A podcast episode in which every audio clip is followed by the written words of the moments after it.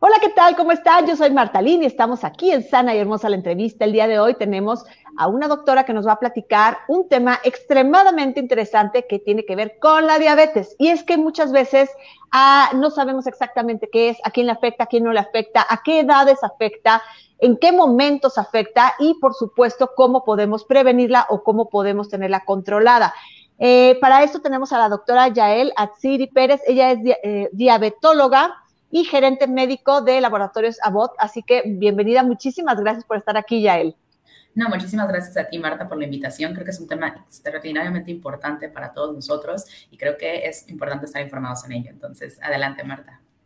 Sí, muchísimas gracias. Fíjate que sí, hay muchos mitos alrededor de la diabetes y hay muchísimos eh, remedios caseros que eh, prometen eh, a través de los años, y me refiero más, más tema de las abuelitas, de los bisabuelos, de la abuela, del tío, del cuñado, del sobrino, del vecino, que nos dicen, este, cúrate con esto. Pero la realidad es que muchos de esos son mitos y eso es lo que queremos precisamente aclarar el día de hoy. Yael, cuéntanos, ¿qué es la diabetes?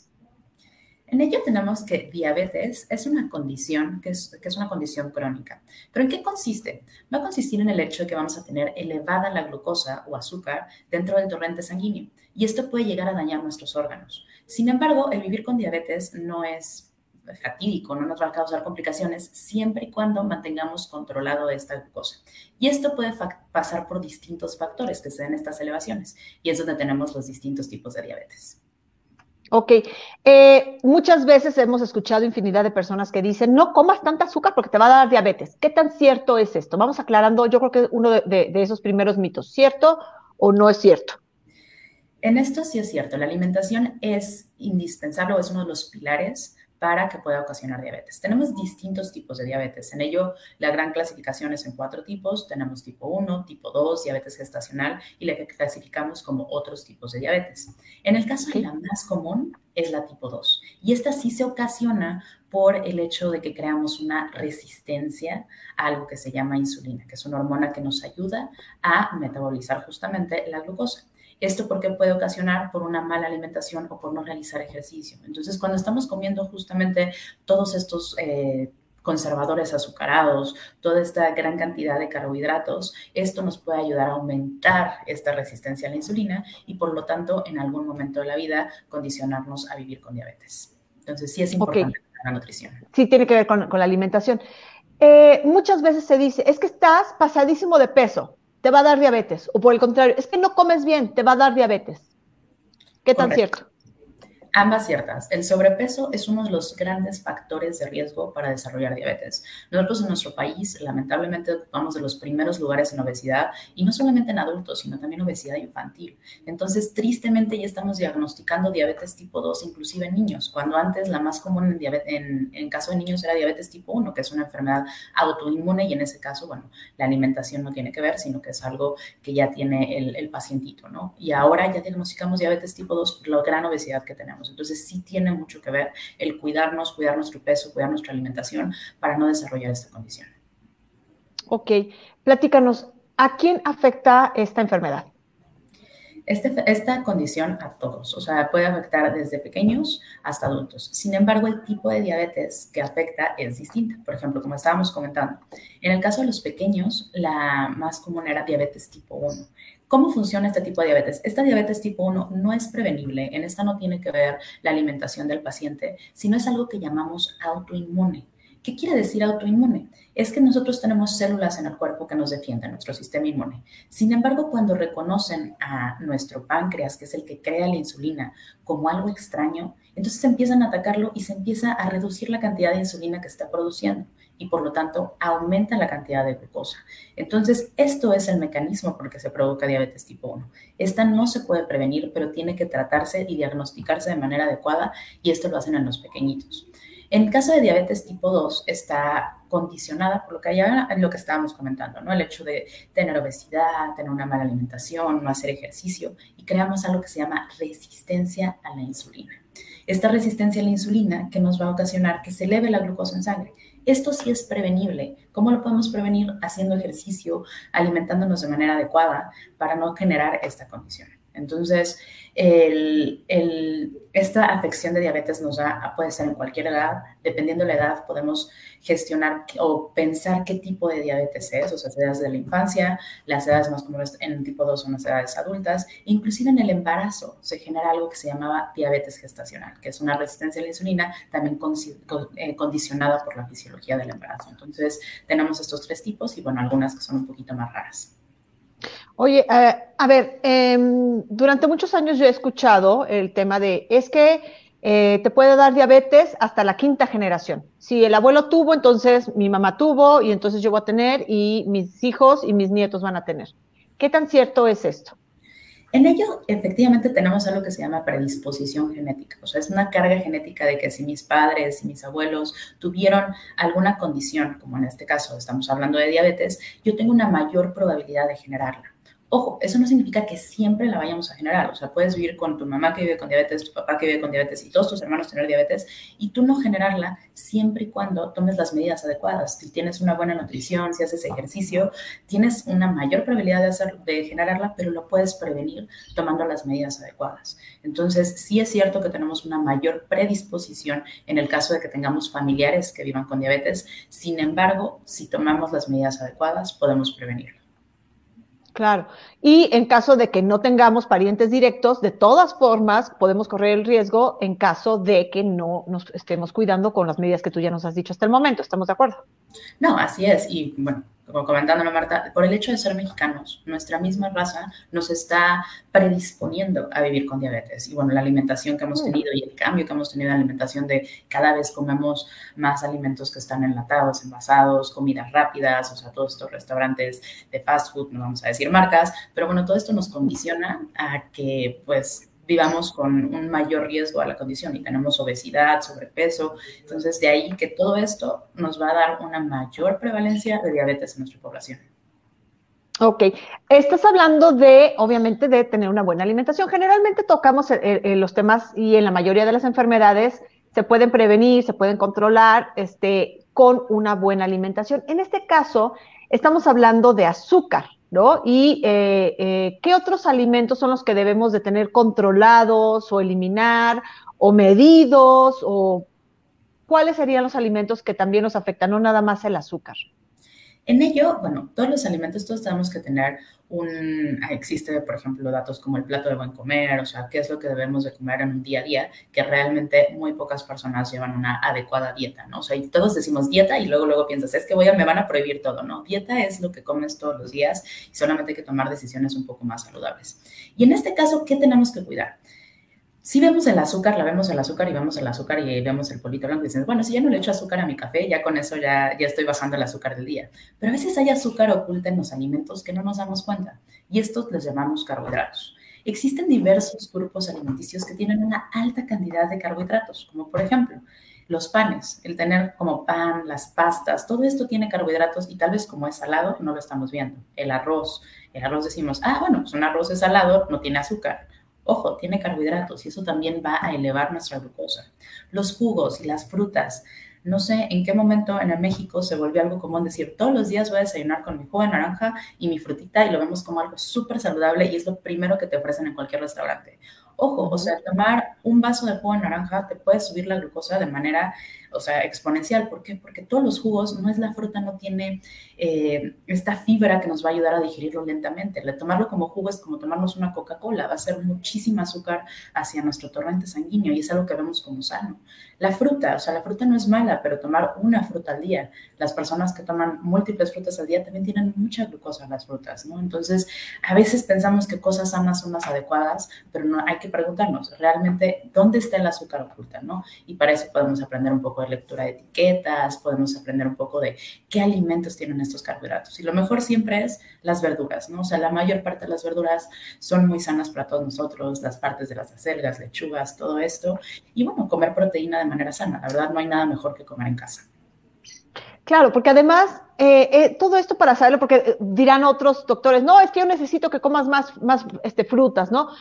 Es muy importante que precisamente por esto, cada persona debe de tener un seguimiento personalizado que sea específica y única para, cada persona en donde nos diga el médico, tú sí puedes esto, tú no puedes esto, tú puedes esto. ¿Por qué? Pues porque tiene que ver con la condición que puedas tener este, genética, tiene que ver con el estilo de vida que llevas, tiene que ver con tu edad, tiene que ver con muchísimos factores que el, el médico es el que va a determinar. En el caso de, este, de la diabetes, como nos está diciendo Yael, la doctora Yael, entonces, nosotros tenemos que controlar este tipo de alimentos, es decir, los tipos de alimentos que tengan azúcares escondidas o que tengan azúcares que ya están ahí añadidos, ¿no? Entonces, ahí es donde tenemos que poner ojo, sobre todo cuando tenemos alguna predisposición, como nos está diciendo.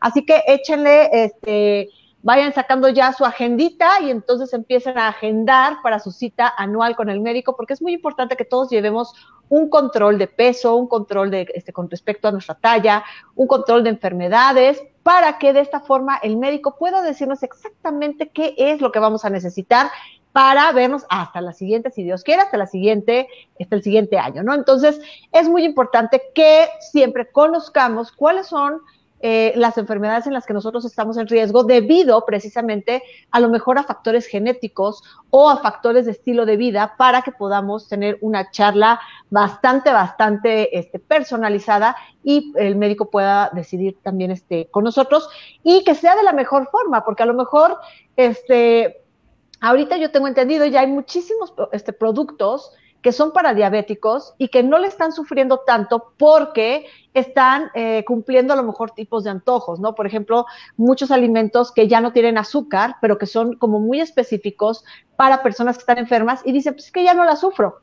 O sea, mi abuelo la sufrió porque mi abuela le escondía los chocolates, ¿no? Pero yo ya no la sufro porque a mí me dejan comer un chocolate que es especial para mí.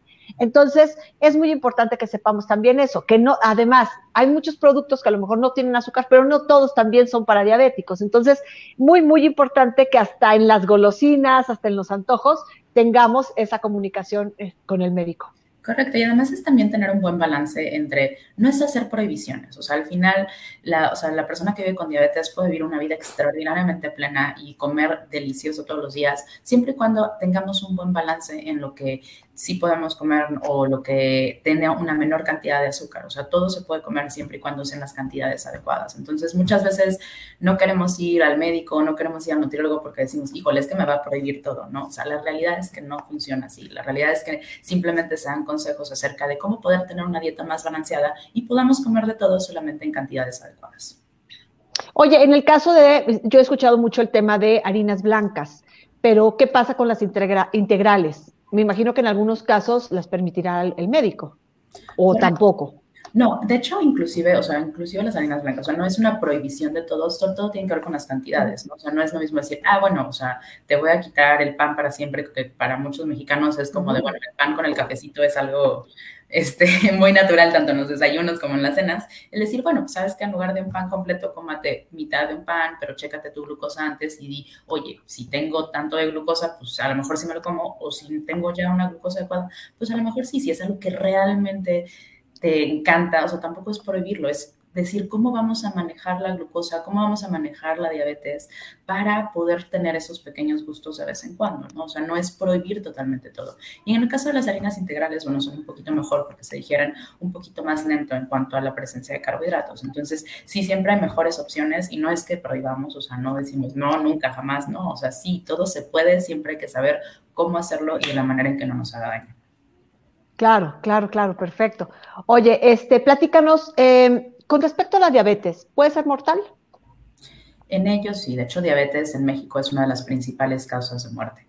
¿Y esto por qué? Por la generación de complicaciones. ¿Por qué nos enfocamos tanto en esto de glucosa? ¿no? O sea, y no solamente es glucosa lo que tenemos que cuidar en diabetes, son múltiples factores. Pero bueno, vamos a enfocarnos ahorita un poquito a la glucosa. En ello, cuando nuestra glucosa esté elevada, lo que va a empezar a causar va a ser daño en diferentes partes de nuestros órganos. Entonces, va a poder causar daño principalmente a la vasculatura. Entonces, esto nos puede ocasionar que tengamos un evento vascular cerebral, que tengamos un infarto agudo al miocardio, también que se nos dañe la retina, que empezamos a disminuir la visión, también puede dañar neurológicamente, por ejemplo, las extremidades. Perdemos un poco la sensibilidad por estas elevaciones de glucosa. Y si pierdo la sensibilidad, por ejemplo, en mi piecito y yo me hago daño en el pie, pues no lo voy a sentir. Y ese daño, como aparte tengo glucosa en la sangre, pues a las bacterias les encanta, entonces va a empezar a crecer y bueno, puede causar úlceras y puede causar amputaciones, o sea, hay una serie de complicaciones, también los riñones, o sea, empiezan a tener daño por esta filtración, o sea, esta, esta vasculatura y voy a tener que tener una terapia renal sustitutiva. Entonces, de esto, sí, efectivamente, diabetes es una de las principales causas de muerte en nuestro país. Sin embargo, todo esto es prevenible, todo esto si tenemos un adecuado manejo, no porque digan, ay, tienes diagnóstico de diabetes, chin, ya me va a pasar todo esto. No, y no tiene por qué pasarte siempre y cuando tengamos un adecuado cuidado. Al contrario, es una oportunidad de tener una vida más sana, con mejor ejercicio y tener una mejor calidad de vida, siempre y cuando cuidemos de nosotros, ¿no? Que al final es lo que todos deberíamos de hacer, vivamos o no vivamos con diabetes, tener una vida equilibrada, sana y con una adecuada nutrición. Claro, claro, sí, además, eso, eso sería lo, lo ideal la realidad es otra, pero bueno, pues para eso estamos quienes nos dedicamos a dar información adecuada para quitar mitos, para quitar miedos y hacer entender que podemos llevar una vida eh, lo más normal posible este, cuando tenemos algún tipo de afección que pone en riesgo nuestra vida, porque sí se puede vivir. Y hay muchísimas personas, hay, hay niños que pueden llegar a crecer, casarse y ver a sus nietos y, y, nacieron a lo mejor este, con, con alguna complicación eh, grave, que quizá pensábamos que no iban a tener muchos años de vida y resulta que aprenden a vivir con eso. Ahora, si los niños aprenden a vivir con eso, porque un adulto que tiene una conciencia, este, no puede llegar a tener un estilo de vida adecuado para durar pues, muchos años, ¿no? Oye, eh, ¿cuáles son los síntomas? ¿Cómo puedo saber yo que a lo mejor estoy en riesgo de diabetes? Eh, ya sea porque nunca lo he, lo he presentado, pero sé que hay en mi familia, o por el contrario, nunca lo he presentado, pero no hay en mi familia. ¿Cuáles serían ese, tipo de síntomas como para empezar a echar ojo? En ello, bueno, hay que tener en cuenta primero como factores de riesgo, ¿no? Si eres una persona que tiene antecedentes, como ya hemos hablado, de que alguno de tus familiares vive con diabetes, si dentro de ello vives con sobrepeso o con obesidad, eso ya es como que nos foco rojo y por el hecho de ser mexicano, bueno, ya todo esto ya nos da como que alertitas de tengo que hacerme un chequeo, ¿no? Por eso son los chequeos anuales y nos toman la glucosa. Pero ¿cuáles son las sintomatologías que podrían decir? Que nos podría dar como un indicativo. Una de las cosas que causa es, por ejemplo, mucha sed. Cuando se nos eleva la glucosa, o sea, imagínense que el cuerpo funciona así de, tenemos un agua de limón y le ponemos mucho azúcar y se nos pasa el azúcar, ¿qué hacemos? Pues le echamos más agua, ¿no? Lo mismo pasa con nuestro cuerpo. Tenemos tanta glucosa que dice su cuerpo, oye, necesitamos rebajar esta glucosa, toma mucha agua. Entonces los pacientes empiezan a tener mucha sed. También tienen algo que se llama polifagia, que es el hecho que les da mucha hambre. Aunque hay mucha glucosa, dirían, ay, es que es contraintuitivo, ¿no? Es el hecho de decir, si tengo tanta glucosa, ¿por qué tengo tanta hambre? Porque la glucosa no está ingresando a las células por esta resistencia a la insulina o la falta de insulina. Entonces las células no se están alimentando y dicen, oye, oye, te mando la señal de que yo tengo hambre. Entonces los pacientes les puede dar algo que se llama polifagia, que es comen, comen, comen y no se sienten saciados. Y como estamos tomando mucha agua, pues vamos a ir mucho al baño, que es algo que se llama poliuria. Entonces el paciente está constantemente levantándose, tal vez en la madrugada o en diferentes momentos de la noche, o múltiples veces en el día tiene la necesidad de ir al baño y está tomando mucha agua. Entonces son como que los principales síntomas, además que van acompañados de cansancio, en algunos casos puede haber pérdida de peso. Entonces todo esto nos va a englobar diabetes. Pero lo principal siempre es tomar en cuenta que tenemos factores de riesgo, hacer nuestros check-ups eh, anuales, tener en cuenta la glucosa dentro de estos check-ups y ver si estamos dentro de cifras normales que no las interpreta nuestro médico, decir, bueno, vamos bien, continuar haciendo ejercicio, continuar este, nutriéndonos de la manera adecuada y bueno, tener este, este chequeo, tamizaje dentro de nuestras actividades anuales. Ok. Eh, hay otros síntomas, eh, pero ya no sé si esos son síntomas o complicaciones, eh, como el pie diabético, por ejemplo, la resequedad en la piel. E, ¿Estos, estos son síntomas de que ya estamos en esto? y explícanos un poquito qué tiene que ver con la piel. En esto, estos ya son complicaciones, esto ya es cuando vives con la condición, pero hay que tener en cuenta que tenemos un gran subdiagnóstico en nuestro país, o sea, muchos pacientes ya nos llegan que traen pie diabético y dicen, oye, pero es que yo no sabía que vivía con diabetes, y es decir, bueno, es que tú ya llevas bastantes años viviendo con diabetes y tal vez no lo sabías.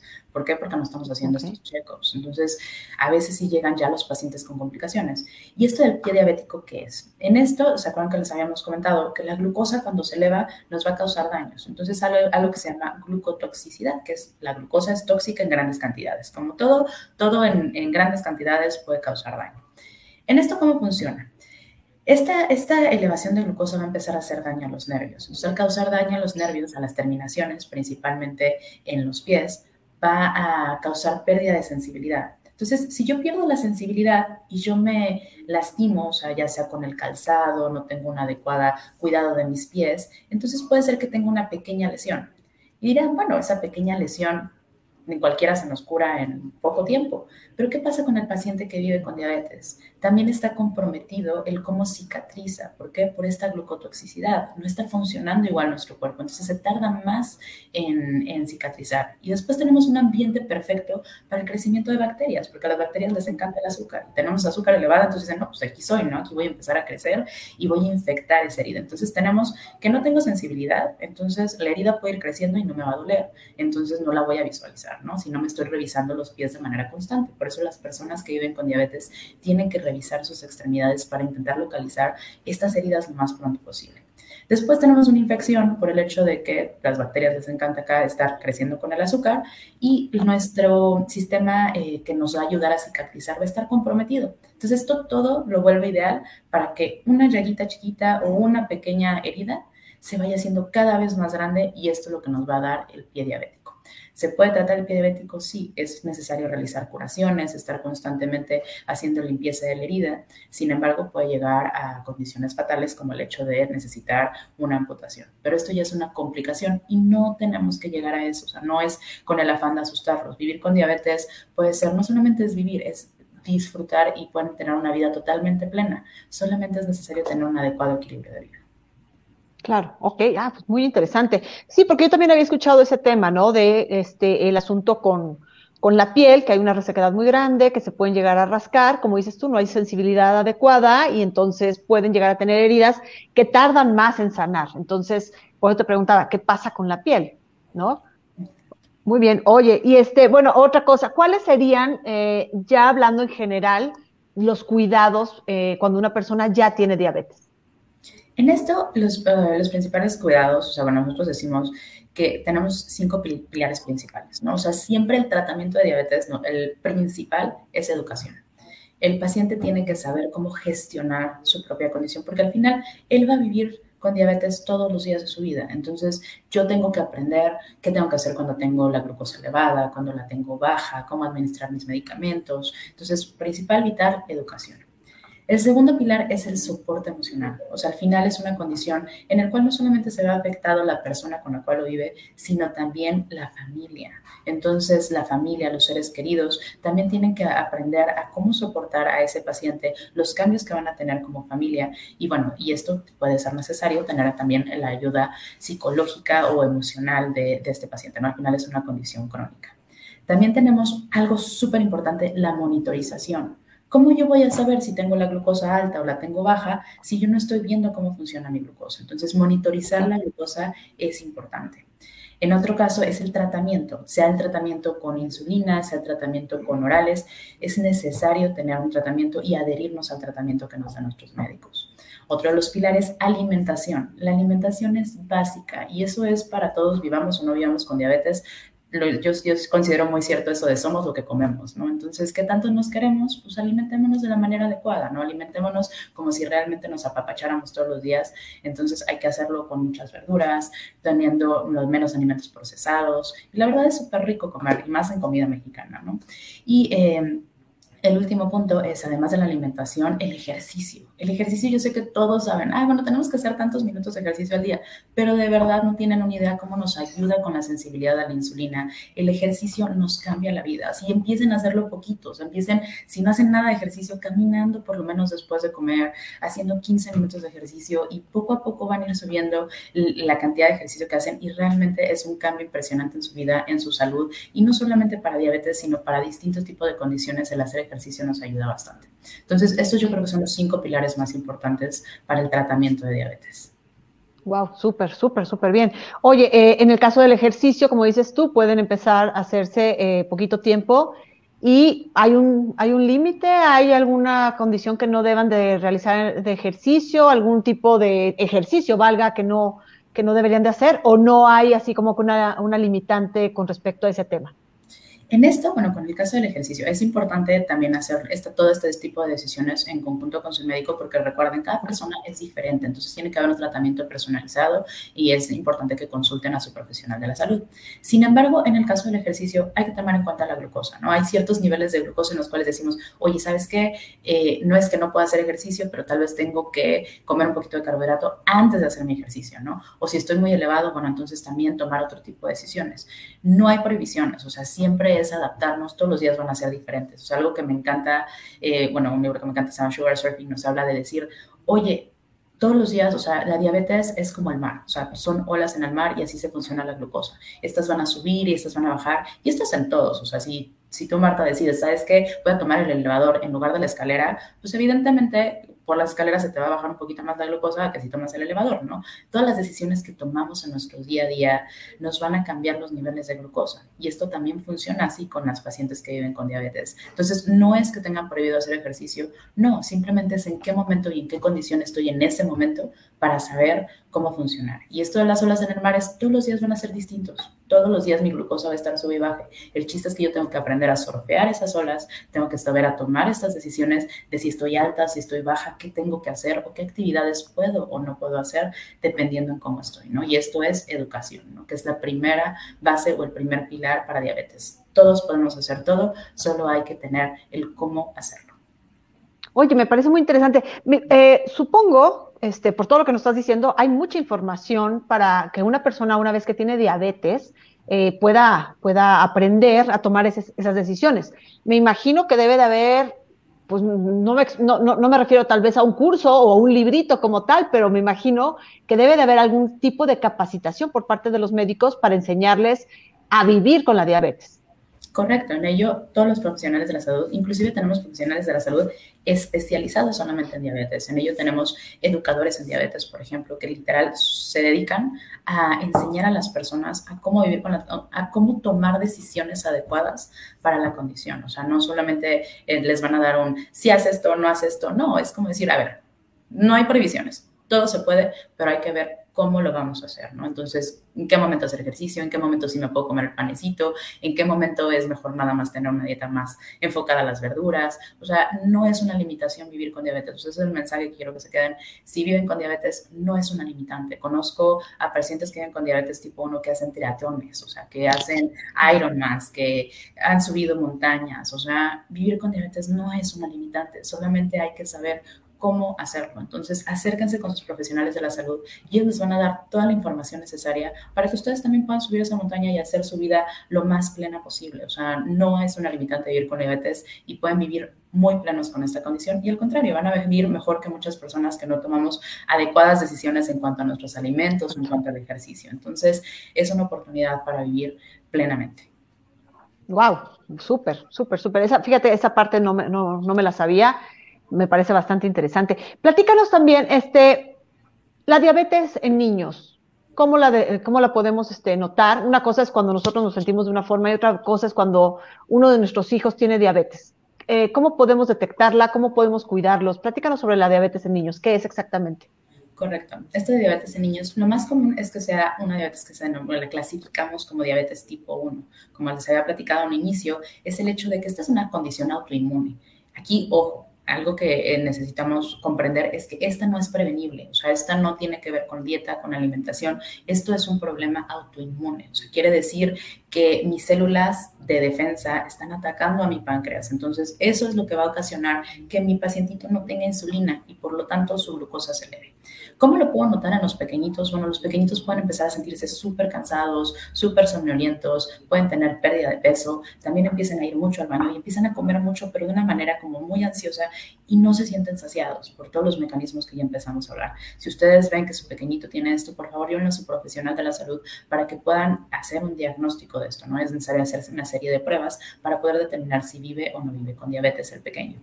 Pero en esto, ojo, no es prevenible diabetes tipo 1 y bueno, es una condición que es muy tratable, que necesita un tratamiento de manera continua, pero igual, los pequeños pueden vivir una vida plena, o sea, no es una limitante. Los, de, los pacientitos con diabetes tipo 1 son de los que le estaba hablando, que han subido montañas, han hecho Ironmans, han hecho teatrones que dices, bueno, o sea, yo, yo no vivo con diabetes y bueno, yo no he hecho un Ironman, ¿no? Entonces dices, ¿cuál es la limitante? No hay ninguna. Entonces hay que vivir vidas plenas y sí, bueno, esto es diabetes tipo 1, que es más común en pequeñitos. Ok, perfecto. Ahora, eh, hay otro tipo de diabetes que, este, que da y se quita. La diabetes gestacional en muchos de los casos sucede así. Platícanos un poquito de esto y dinos si como tal cuando se quita, porque eh, una vez que nace el bebé, eh, se, se, puede decir que, que, ya no hay diabetes gestacional, pero esta puede llegar a regresar en alguna etapa, en otro embarazo, puede regresar este, cuando es un adulto mayor. ¿Cómo, cómo, cómo es esto de la diabetes gestacional? En ello, eh, exactamente, o sea, diabetes gestacional se denomina así porque se da en el periodo gestacional, no el hecho cuando estamos embarazadas. En esto, ¿qué es lo que ocurre y por qué tenemos este riesgo de que pueda regresar? Es muy importante que todas las pacientes que viven, eh, bueno, que están embarazadas, tomen sus niveles de glucosa. ¿Esto por qué? Porque la glucosa puede pasar al bebé y si tenemos glucosa elevada puede causar daño en el bebé y de esta manera predisponer al bebé, no solamente a la mamá, a tener condiciones, tanto aumenta el riesgo cardiovascular, tanto aumenta el riesgo de que el bebé pueda vivir con obesidad o el bebé este, nazca muy grande para, o sea, aquellos bebés que dicen, híjole, es que nació de cuatro kilos y medio, está bien gordito y bonito, aguas, o sea, ese es un bebé que ya empezó en la vida con tres pasos menos, ¿no? Porque como no hubo un cuidado durante el embarazo, hubo elevaciones de glucosa, sí va a salir bien gordito y bonito, pero ese gordito y bonito lo que va a ocasionar va a ser que tenga un mayor riesgo de desarrollar diabetes, un mayor riesgo de desarrollar sobrepeso. Por eso es súper importante cuidarnos durante el embarazo en cuanto a nuestros niveles de glucosa. Una vez dicho esto, como bien mencionabas, Marta, el, la diabetes gestacional sí se quita, o sea, una vez terminado el embarazo se quita, pero ¿qué creen? Hay una reclasificación, o sea, una vez termina el embarazo, tengo a mi bebé, hay que pasar unas, unos días para poder tomar una prueba y decir, oye, si ya no tengo diabetes o puedo tener diagnóstico de diabetes tipo 2. Es decir, que esto puede condicionar a la mamá si tuviera un diabetes gestacional a vivir con diabetes tipo 2 o simplemente ya se quitó la diabetes y diabetes gestacional, pero yo tengo un mayor riesgo de mi siguiente embarazo volver a generar diabetes. Entonces, es importante cuidar esto y bueno, si no cuidamos la glucosa durante el embarazo, es el periodo de desarrollo más rápido del ser humano, cuando estamos creciendo dentro del útero. Entonces, imagínense que está en un ambiente que está lleno de glucosa, lleno de toxicidad por, por elevación de glucosa, esto nos va a dar algo que se llama programación fetal y esta programación fetal va a hacer que mi paciente, mi pacientito, o sea, mi pacientito, el bebé, vaya a tener una mayor resistencia a la insulina. Todo esto de lo que acabamos de hablar, de que hay que cuidar lo que comemos, pues también cuando está en útero el bebé está comiendo y está comiendo a nosotros. Entonces es importante cuidarnos en esta etapa y es una etapa muy rápida. Entonces hay que diagnosticarlo a tiempo, acérquense a sus médicos, a sus clínicos para hablar acerca de diabetes gestacional y que puedan hacer las pruebas necesarias y cuidar lo que comemos en este periodo. Eh, se le da, bueno, a, eh, a, las embarazadas les da diabetes gestacional, pero se les da cuando tienen sobrepeso antes del embarazo, algún otro factor antes del embarazo, o es en base a que empezaron a comer demasiado, aumentaron de peso, aumentaron glucosa durante el embarazo. ¿Cuál, cuál de las dos eh, o, o los dos? o los dos, más bien los dos. En ello hay factores de riesgo, evidentemente, si teníamos sobrepeso antes de quedar embarazadas, bueno, esto también nos puede condicionar a que tengamos diabetes gestacional. El hecho de que tengamos eh, eh, parientes, o sea, sean padres, hermanos, que viven con diabetes, esto también nos condiciona a diabetes gestacional. El hecho de que no tengamos una adecuada alimentación, que seamos personas sedentarias, no hacer ejercicio, o sea, de verdad, no tienen ni idea de lo que el ejercicio ayuda. O sea, el hecho de no, haber, no, no hacer ejercicio de manera continua, bueno, también nos puede este, condicionar a una predisposición de resistencia a la insulina y que esto por el estrés que causa el cuerpo el embarazo nos vaya a ocasionar que aumente esta resistencia, bueno, aumente la resistencia y los requerimientos de insulina y por lo tanto se cree esta elevación. Entonces, todo esto influye, tanto lo que comemos durante, tanto lo que comimos antes, como el no haber hecho la, prevención con tener una vida equilibrada y adecuada, con ejercicio, una buena nutrición y más si tenemos una predisposición genética, ¿no? Y tenemos alguna condición como sobrepeso, pues todo esto va a influir a que tengamos una mayor prevalencia de diabetes gestacional y bueno, también el hecho de ser mexicanos nos da una mayor predisposición para diabetes gestacional. ¿Puede haber muerte por diabetes gestacional? En ello, eh, no como tal por la diabetes, o sea, no, no que el hecho de la elevación de la glucosa sí te puede poner en riesgo, o sea, y causar otras condiciones en las cuales vaya a haber una muerte por diabetes gestacional, pero sí puede influir en cuanto a que exista una pérdida del producto, mm, este, bueno, una, una pérdida del bebé, por ejemplo, un daño muy, muy, muy grande al bebé por unas elevaciones de glucosa constantes. ¿Qué pasa con estos niños una vez que ya, ya nacieron? Quiero decir, este, a lo mejor la mamá no tiene otros parientes con diabetes y a lo mejor ella nunca más vuelve a tener un síntoma. ¿Qué pasa con, los niños que eh, son este, nacidos eh, de una mamá que tuvo diabetes gestacional? Esto depende, o sea, así como vivir con diabetes no es un límite y podemos vivir toda nuestra vida plena, lo mismo con diabetes gestacional. Todo depende de, aunque tenga el diagnóstico de diabetes gestacional, si yo estuve bien monitorizada, estuve bien controlada, mantuve mis niveles de glucosa dentro del rango objetivo, mi bebé va a nacer hermoso, feliz y muy saludable. Pero ¿qué pasa si no? ¿Qué pasa si durante este periodo tuvo afección mi bebé, mi bebé nació grande para la edad gestacional, nació de los que dicen gorditos y bonitos, pero ¿qué pasa con este bebé? Va a tener una predisposición a tener más riesgo cardiovascular, o sea, más, más probabilidad de generar enfermedades cardíacas. Este bebé va a ser, por eso tenemos tanto nivel de obesidad en México, va a ser aquellos que van a tener mayor riesgo a generar sobrepeso, obesidad. Se duplica el riesgo que van a tener de generar diabetes cuando estén en edades un poco más adultas. O sea, ya empezamos a darles tres pasos menos en la vida a nuestros bebés. Entonces, es importante que por esto, este periodo en que estamos embarazadas, cuidemos muchísimo nuestros niveles de glucosa para que no se generen este, estas complicaciones o estos riesgos en estos pacientitos, que tal vez no los vemos al nacimiento, pero es algo que se va a desarrollar a lo largo de la vida. Entonces es importante que pongamos todas las ganas y más en este periodo para que justamente nuestros pequeños tengan unas mejores oportunidades en cuanto a salud en la vida. Me imagino que hay que tener entonces, en este caso con estos niños, un cuidado muy, muy específico en los primeros mil días de, de los bebés, ¿no? En ello, bueno, en cuanto a las complicaciones que llamamos agudas este, del nacimiento de estos pequeñitos, es que, por ejemplo, inclusive les pueden dar hipoglicemias o bajas de glucosa a estos bebitos. ¿Por qué? Porque están acostumbrados a estar en un ambiente que había mucha glucosa, pues ellos están generando, dicen, no, pues es que voy a tener mucha glucosa, pues la tengo que bajar. Entonces nacen y ya no están directamente conectados a esas grandes cantidades de glucosa y ups, o sea, pueden empezar a hacer este, bajas de glucosa, ¿no? Y a veces es necesario tener un internamiento con ellos. Entonces son como que las complicaciones que se dan en ese periodo, ¿no? Y al final bueno, ya cuando crecen los bebitos tienen todas las complicaciones de las que ya hablamos. Entonces, sí, a veces hay que tener cuidados especiales, a veces no es necesario, o sea, todo depende de qué tanto control durante el embarazo. Entonces, siempre es importante tener un adecuado control, seguir, adherirnos al tratamiento que nos da nuestro médico, nutrición y ejercicio, o sea, todo esto nos va a conllevar a que tengamos, aunque tengamos diagnóstico de diabetes gestacional, que no tenga una repercusión ni en nosotras ni en nuestros bebés. Claro, entonces las indicaciones me imagino que una vez que nace el bebé ya las tendrá que dar el neonatólogo y en su momento ya el pediatra, ¿no?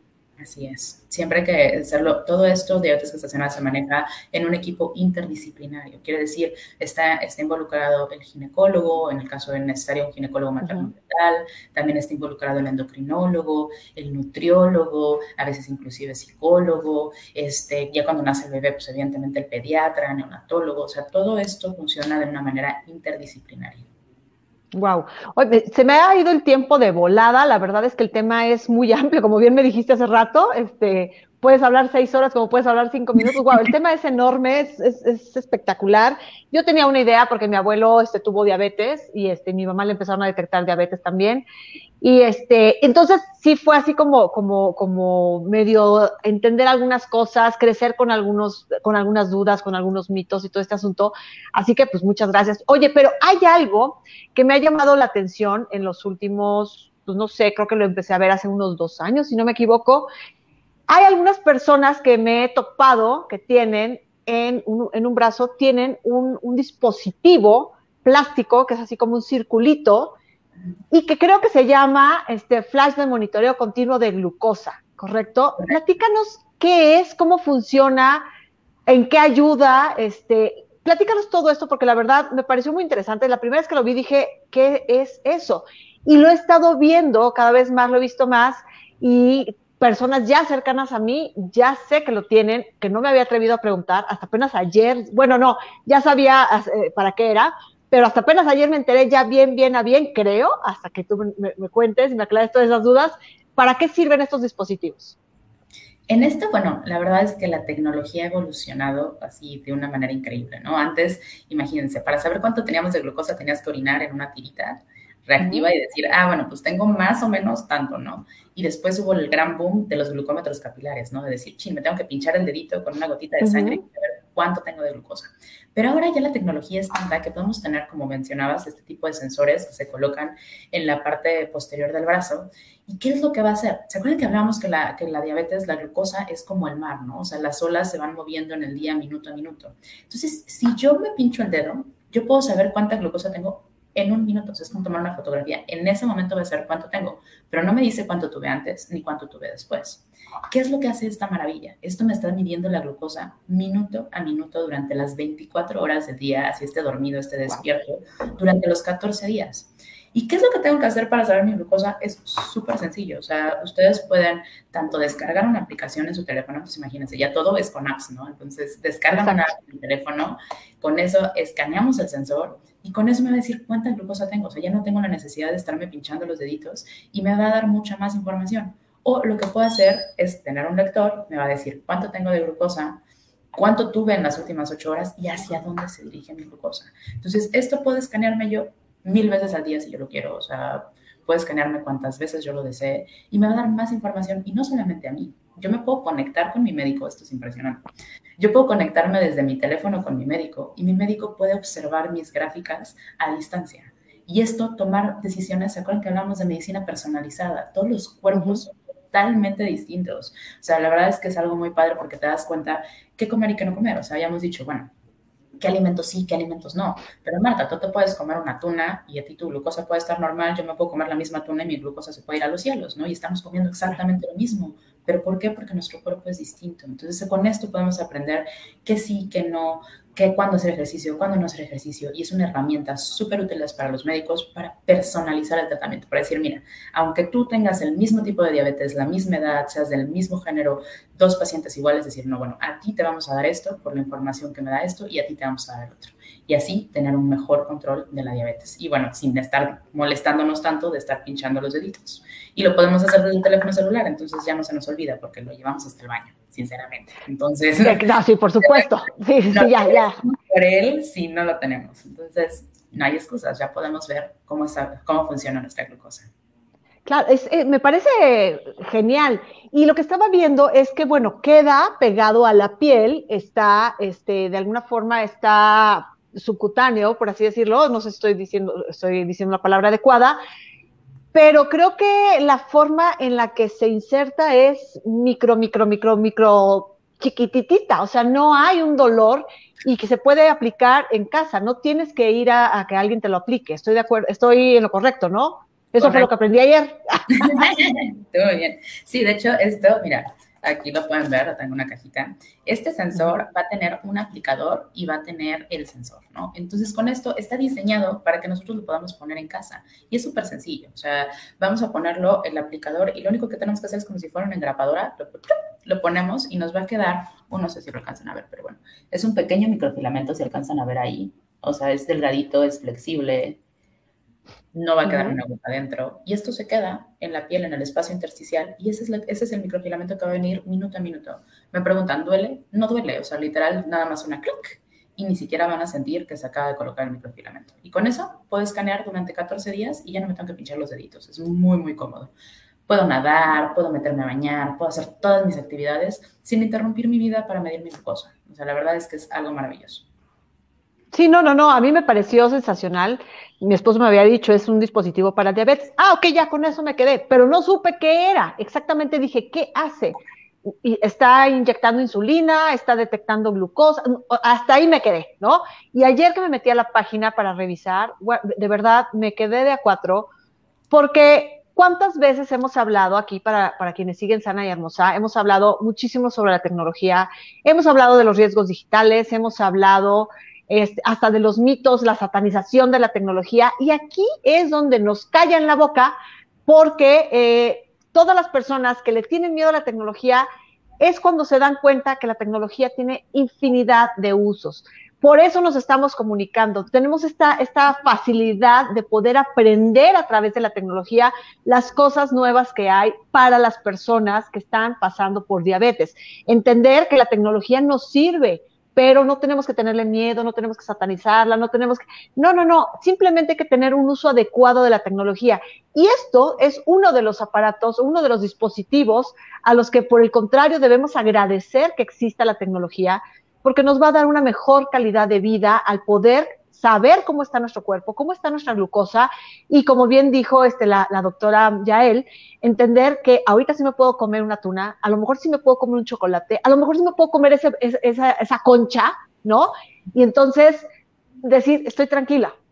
Y a lo mejor le das una mordida y checas. Le das una mordida y checas, ¿no? O sea, puedes hasta jugar, darte el lujo de jugar, porque te está monitorizando minuto a minuto y sabes perfectamente bien cómo estás este, con tu salud y eso me parece maravilloso. Poco a poco yo sé que van a ser dispositivos, ahorita a lo mejor nos suena así como, ay, no, claro que no, qué miedo, no, no, no. Seguramente va a llegar un punto en que todas las personas van a tener acceso a este tipo de dispositivos, porque a final de cuentas creo que eso es lo que le conviene al ser humano, tener otros seres humanos sanos para que todos podamos tener una armonía y entre todos nos podamos apoyar en lo que sea en la persona que nos ayuda a abrir la puerta del coche, en la persona que nos ayuda este, a limpiar en casa, a la persona que nosotros atendemos este, cuando nosotros estamos trabajando. En todos los sentidos nos necesitamos como seres humanos y yo creo que no nos conviene que, este, las personas estén eh, gravemente enfermas, no nos conviene ver personas tristes. Creo que al revés, creo que estamos en una época en la que necesitamos recibir buenas noticias, necesitamos ver gente contenta, necesitamos ver gente que está bien y ¿Por qué? Pues porque al final de cuentas todos somos una comunidad y ver gente que está mal, pues como que no se siente bonito. Al final del día te deja un, desagradable sabor de boca y yo creo que al revés, este tipo de, noticias nos ayudan a tener una sonrisa y decir, ah, qué padre, qué padre. A lo mejor ahorita yo no lo necesito, pero qué padre que existe porque no sabemos si en algún punto yo meto la pata y como demasiados, este, que a mí en lo personal me encantan los chocolates, como demasiados, miren, ven, hasta babeo, como demasiados chocolates, y entonces digo, ay, creo que comí demasiados chocolates en mi vida y ahora necesito un dispositivo que me diga, bájale. Entonces, pues muy, muy padre. ¿Dónde podemos conseguirlo? Platícanos. En esto lo pueden encontrar en tienda en línea, pueden encontrarlo en freestylelibre.abot. Aquí pueden encontrarlo, tenemos eh, envío a toda la República. El envío es totalmente gratuito, entonces pueden encontrarlo aquí. También lo tenemos de venta en lugares físicos, como lo tenemos en Sanborns, en Farmacia San Pablo, en Farmacia Guadalajara, en Costco, en todos estos lugares lo pueden adquirir. Entonces, la realidad es que está disponible para todos y bueno, si conocen a alguien que viva con diabetes o ustedes viven con la condición, este, de verdad es algo que les cambia la vida, es algo que está cambiando guías de práctica clínica. Ya podemos observar diabetes de una manera distinta. O imagínense, antes veíamos, es como si veían una película y tenían tres fotos que son las glucometrías capilares para saber qué pasó en la película. Y ahora vemos la película completa. Entonces, esto nos está transformando cómo tratamos y vemos la condición.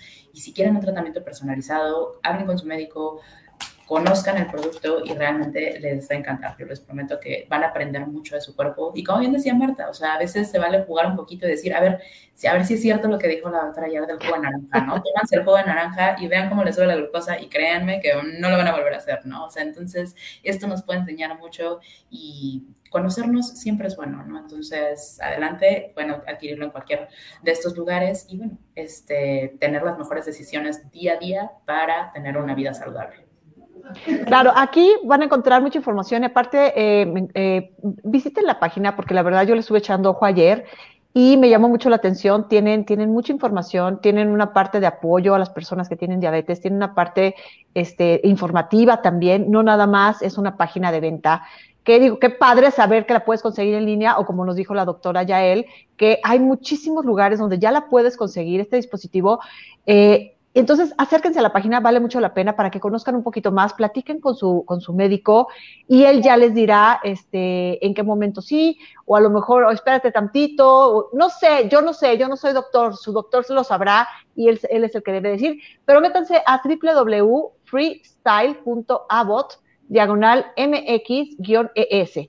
Es www.freestyle.abot a, B, B, O, T, T, diagonal, MX-ES, diagonal. Y ahí van a encontrar más información. Y por supuesto están las páginas de Facebook y de Instagram en donde los van a encontrar. La primera que tienen aquí es arroba freestyle diabetes, que es de Facebook, y la otra es arroba freestyle diabetes. Ah, pues son iguales. que, también, y la otra es de Instagram, estoy viendo que son iguales. Eh, y ahí van a encontrar eh, la información también para que puedan también eh, conocer qué es lo que tienen. No sé si manejan promociones, pero seguramente que si hay alguna promoción la van a encontrar. Es más fácil que la encuentren ahí en, Instagram o en Facebook. van a encontrar consejos, van a encontrar muchísima, muchísima información para que sepan cómo aplicarla, este, cada cuándo se debe de cambiar, eh, qué es lo que deben de comprar, todo, todo, todo, todo, ahí van a encontrar toda esa información. Eh, Yael, platícanos, ¿tienes algo extra que nos quieras platicar, algo que nos haya faltado por comentar?